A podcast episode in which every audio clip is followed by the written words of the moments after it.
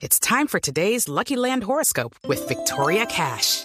Life's gotten mundane, so shake up the daily routine and be adventurous with a trip to Lucky Land. You know what they say. Your chance to win starts with a spin.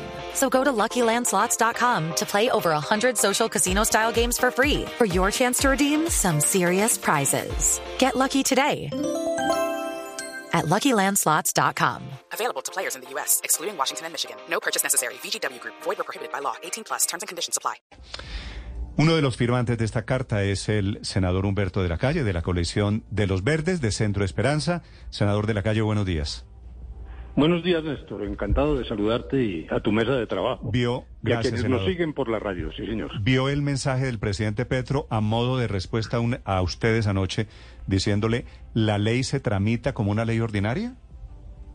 Sí, sí, sí. En este caso, esa es una respetabilísima opinión, pero realmente la decisión la toman las mesas directivas del Congreso. Sí. ¿Usted cree que el gobierno no tiene nada que ver en la decisión que van a tomar? Claro que sí, pero entonces aquí es donde viene la reflexión. Yo creo que para que haya claridad en esto, primero definamos el, marco conceptual.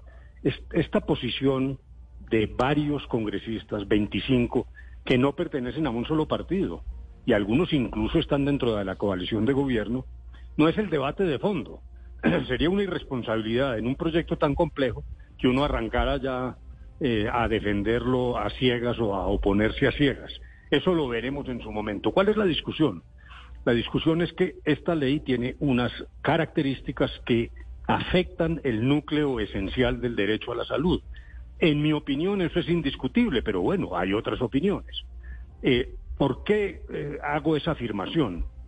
Porque la misma ley dice, esta es una reestructuración, una transformación integral del sistema de salud. Un ejemplo, eh, hoy hay libertad de afiliación a las EPS. Eh, La ley cambia eso, para bien o para mal. Insisto, esto no es un acto de oposición, pero lo cambia en el sentido de que usted tiene que ir a un centro de atención primaria territorial en su barrio y se inscribe allí. Luego usted ya no tiene esa libertad que tenía. A mí me parece indiscutible que eso toca el derecho, el- la forma de acceso al derecho a la salud. Segundo, estoy poniendo simplemente ejemplos. El artículo 150 del proyecto dice, esta ley se cumplirá si hay plata. Pues eso suena sólido, aun cuando es materia de discusión por el rango de los derechos, en fin, no, no importa eso. Lo que quiero decir es que este es un cambio fundamental. Puede ser para bien, ojo, esta no es una oposición ciega a la ley. Pero ¿qué quiere decir eso? Que en el sistema anterior las contingencias del aseguramiento la, le eh, caían sobre los particulares, sobre las EPS. Aquí hay una visión distinta. Luego, si la misma ley dice esto puede, esto se hará si hay plata, en el fondo usted está pregonando que podría afectar el contenido del derecho a la salud en función de la realidad fiscal y presupuestal. Son ejemplos, pero entonces, más bien yo quiero tomar esta discusión desde otro punto de vista. ¿Por qué es conveniente para la sociedad y para el gobierno que se tramite como ley estatutaria? Por varias razones. Primero, porque debe ser tramitada con tranquilidad en sesiones ordinarias, no en el apresuramiento de sesiones extras. Segundo, porque para estos temas delicados se exige una mayoría especial.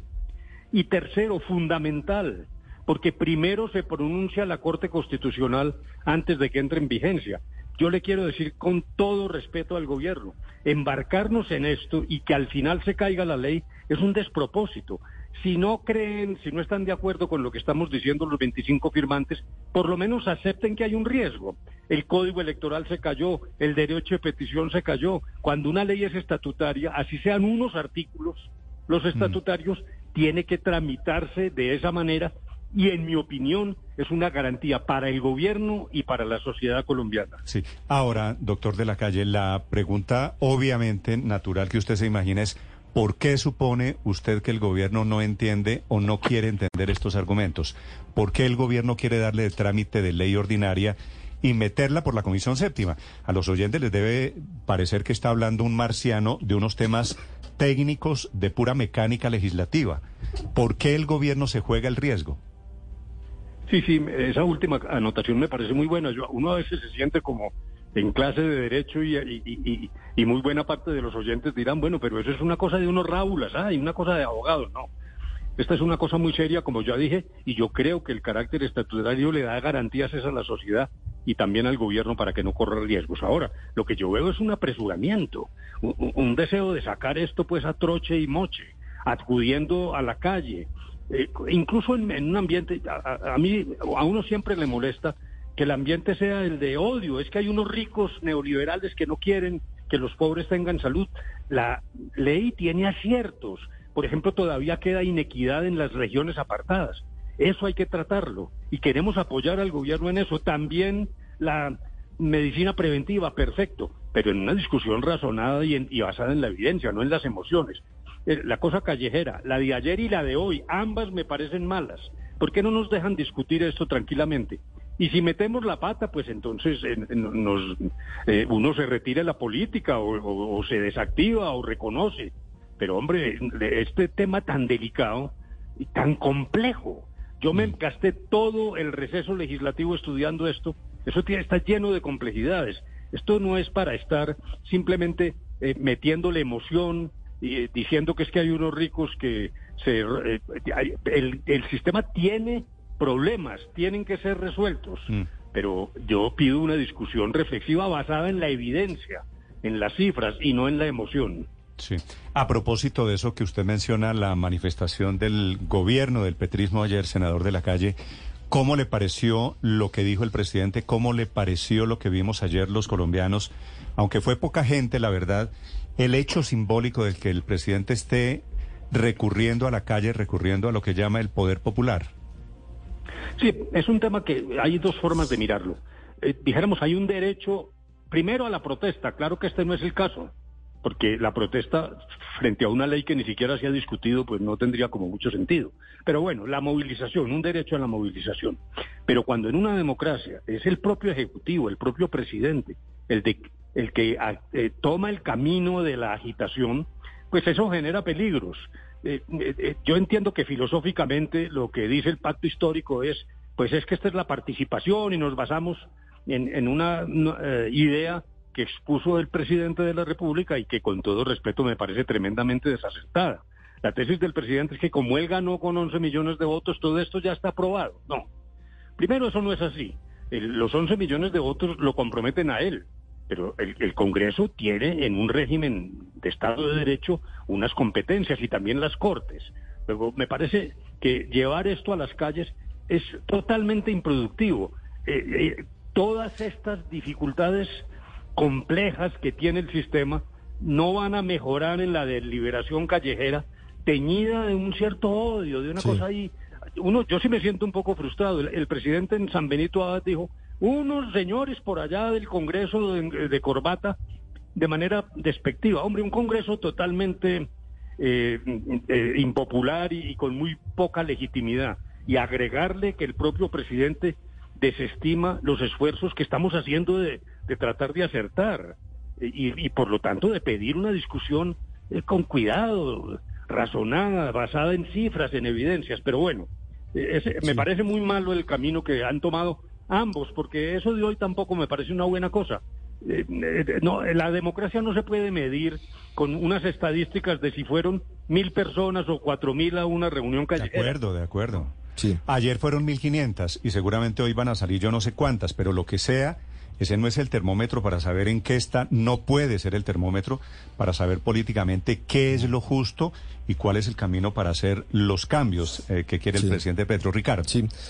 Doctor de la Calle, quiero profundizar en el discurso del presidente Petro y quiero profundizar en eh, una referencia histórica que hace el presidente de la República ayer en la Plaza de Armas de la Casa de Nariño. Usted, por supuesto, conoce muy bien lo que ha pasado en la historia reciente de Colombia. ¿Qué opinión le merece la alusión que hace el presidente Petro a lo que ocurrió cuando no salió adelante en el Congreso la revolución en marcha de López Pumarejo en el 38? Y luego el presidente Petro da un salto en la historia 10 años después y liga esa negativa del Congreso a la revolución en marcha de López Pumarejo, unas reformas sociales ambiciosas pero muy controvertidas, con el asesinato de Jorge Luis Gaitán y el Bogotazo. ¿Estamos, usted cree, ante un escenario similar? Hello, it is Ryan, and we could all use an extra bright spot in our day, couldn't we? Just to make up for things like sitting in traffic, doing the dishes, counting your steps, you know, all the mundane stuff. That is why I'm such a big fan of Chumba Casino. Chumba Casino has all your favorite social casino style games that you can play for free anytime, anywhere with daily bonuses. That should brighten your day a little. Actually, a lot. So sign up now at chumbacasino.com. That's chumbacasino.com. No purchase necessary. VGW Group. Void were prohibited by law. See terms and conditions. 18 plus. No, no, yo francamente creo que pues es una visión a, pedazos de la historia eh, y además eh, historias hay otras. Eh, los revolucionarios franceses terminaron a manos del pueblo y sacrificados, o sea que esto de alborotar las calles eh, tiene cauces que pueden ser eh, indefinibles. Robespierre terminó en la guillotina y fue el que sacó la gente a la calle, pero es que eso lo digo no con un ánimo eh, de molestar, sino porque esas lecturas de la historia a mí no me parecen buenas. No, yo en mi caso particular como independiente quiero apoyar muchas cosas de esa ley. Yo creo que esa ley tiene un enfoque muy productivo en términos de, repito, una, una inequidad que todavía existe. La salud hoy es mejor que la del año 93, a mí no me queda duda. Pero es cierto que se ha concentrado en las ciudades, etcétera. La inequidad hoy es más geográfica que humana, porque eh, eso de que es que aquí en Bogotá hay unos pacientes ricos y otros pobres, eso ya no es así, perdón. Aquí hay una atención integral para todo el mundo, pero no pasa lo mismo en el sur del Meta ni en el Guaviare. Luego, ahí tiene razón el gobierno y eso lo queremos apoyar. Segundo, la salud tiene que ser preventiva. Tercero, en el 2018 como candidato yo propuse, siendo antagonista de Petro, ideas semejantes, por ejemplo, en la movilización del médico de manera preventiva y prospectiva hacia los hogares. No solo esperar al enfermo, sino moverse en las comunidades. Yo creo que hay cosas muy buenas, pero hay otras que implican desbarajustar algo que está funcionando y que ha sido ranqueado bien en el mundo. Es que esto no es un chiste. Y el doctor Petro dijo que este era el peor sistema del mundo. Qué pena. Pero no hay una sola valoración del sistema de salud que mm, muestre esa afirmación, que la, que la demuestre. Pero Eh, repito, eh, es pero entre otras tiene- cosas, doctor de la calle, déjenme, déjenme hacer un paréntesis allí. Petro menciona ayer para argumentar que este es un mal sistema de salud. Ya no dijo ayer que era el peor. Mencionó un índice según el cual mujeres embarazadas mueren en zonas pobres y dijo que somos de lejos, ya no en el mundo, sino países OCDE, el último en esta categoría. Ese argumento, que claro que es una cifra, una estadística aislada, un poquito amañada, ¿le parece a usted suficiente para acabar, por ejemplo, con la CPS?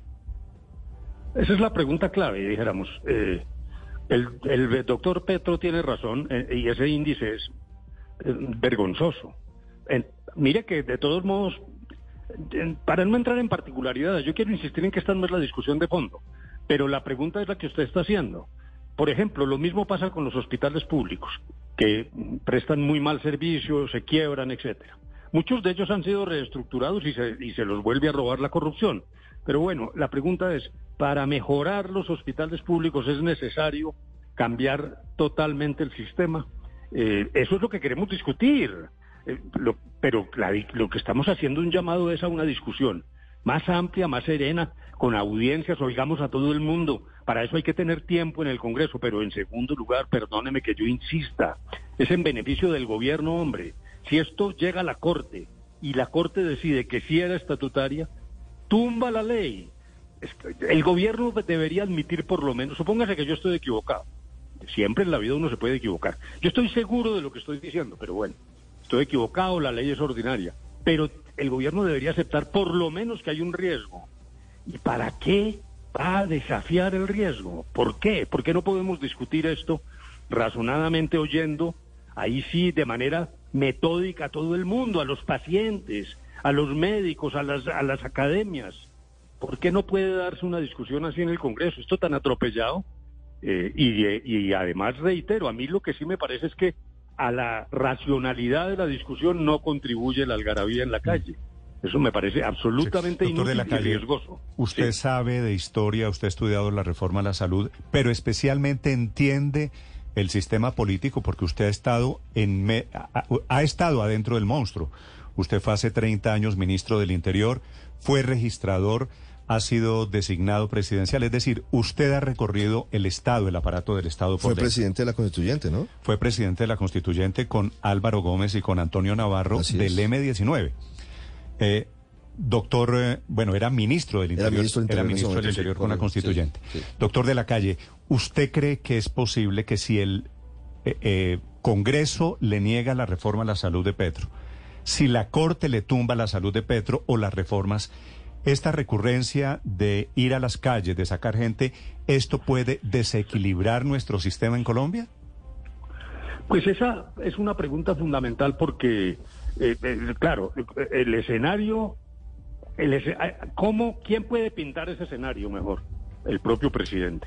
El presidente está utilizando la calle sobre la base de una filosofía política que yo le respeto. La discusión en el mundo es qué tanto Estado se necesita. Después de la pandemia, todos estamos de acuerdo en que se necesita más Estado, pero ¿hasta dónde llegar? Sobre las ruinas de un sistema con presencia privada que ha sido eficaz, así tenga defectos. Pero si esto se limita o se conduce solo a la, a la discusión callejera en medio de la algarabía, la- es el propio presidente el que tiene la responsabilidad de saber hasta dónde quiere llegar. El doctor Petro tiene una idea sobre el papel del Estado que yo respeto. Esa es una de las discusiones del mundo hoy. Yo tengo una idea distinta en el sentido de que no todo debe ser privado, no todo el neoliberalismo ha fracasado, la escuela de Chicago fracasó, pero qué tanto eliminar el, el- el elemento privado termina afectando incluso la libertad de las personas. Usted le va a pasar millones, billones hoy, ya se habla con B, de dinero a manos del Estado y qué efecto tiene eso en la libertad de las personas. Pero bueno, eso suena un poco filosófico. Usted hace una pregunta clave, pero quien tiene que responderla es el presidente. ¿Hasta dónde quiere llegar en la lucha callejera? Sí, pero se la hago, se la hago a usted, doctor de la calle, por una razón, porque usted es un senador, una especie de, de, de hombre muy respetado en el Congreso, pero no es uribista. Así que no le pueden adjudicar el San Benito de que usted representa a la extrema derecha de este país. ¿Usted cree que qué pasa en el Congreso cuando el presidente Petro siga sacando gente a la calle, intenta saltarse decisiones del Congreso a través del mecanismo este de la gente, de la calle y del poder popular? Sí, lo que ocurre es que ese paisaje no lo podemos dibujar ni ustedes ni yo, lo tiene que dibujar el presidente. Pero también, de paso, sí quiero decir, y lo que uno quiere aquí es, repito, una discusión razonada. Yo me, yo quiero votar cosas de esa ley y quiero valorar otras y quiero oponerme a otras. Pero esa discusión no puede ser estar teñida de una cosa despectiva, de cierto odio. Yo me pongo a ver estas baterías de, la- de las redes, ¿no? Pues es- el, el que se opone a esa ley es fascista, es uribista, es neoliberal. Hombre, eso no contribuye a la discusión. Luego, no, eh, eh, la, gran, la, pregunta suya, Néstor, es también la gran incógnita que tiene que hacerte- eh, hacerse esta sociedad. Ahora, el Congreso y el y la Corte hacen parte de la separación de poderes que es esencial en el Estado de Derecho. Y yo sí quisiera un poquito, hombre, de respeto. Uno trata de a- acertar allá y de aportar. A, a mí me frustra un poco que de antemano, pues cuanta cosa uno diga que implique una crítica al proyecto es una condena personal. Y me parece que eso no es lo mejor para Colombia. Mm. Escuchan ustedes al senador Humberto de la Calle a propósito de la carta que envían 25 congresistas sobre un trámite de forma que podría terminar afectando el fondo de esta reforma a la salud. Reflexiones políticas sobre el momento político que vivimos. Doctor de la Calle, feliz día, muchas gracias. Gracias, Néstor. Muy amable. It is Ryan here, and I have a question for you. What do you do when you win? Like, are you a fist pumper? A woohooer, a hand clapper, a high fiver. I kind of like the high five, but if you want to hone in on those winning moves, check out Chumba Casino. At chumbacasino.com, choose from hundreds of social casino style games for your chance to redeem serious cash prizes. There are new game releases weekly, plus free daily bonuses. So don't wait. Start having the most fun ever at chumbacasino.com. No purchase necessary. Group. Void were prohibited by law. See terms and conditions. 18 plus.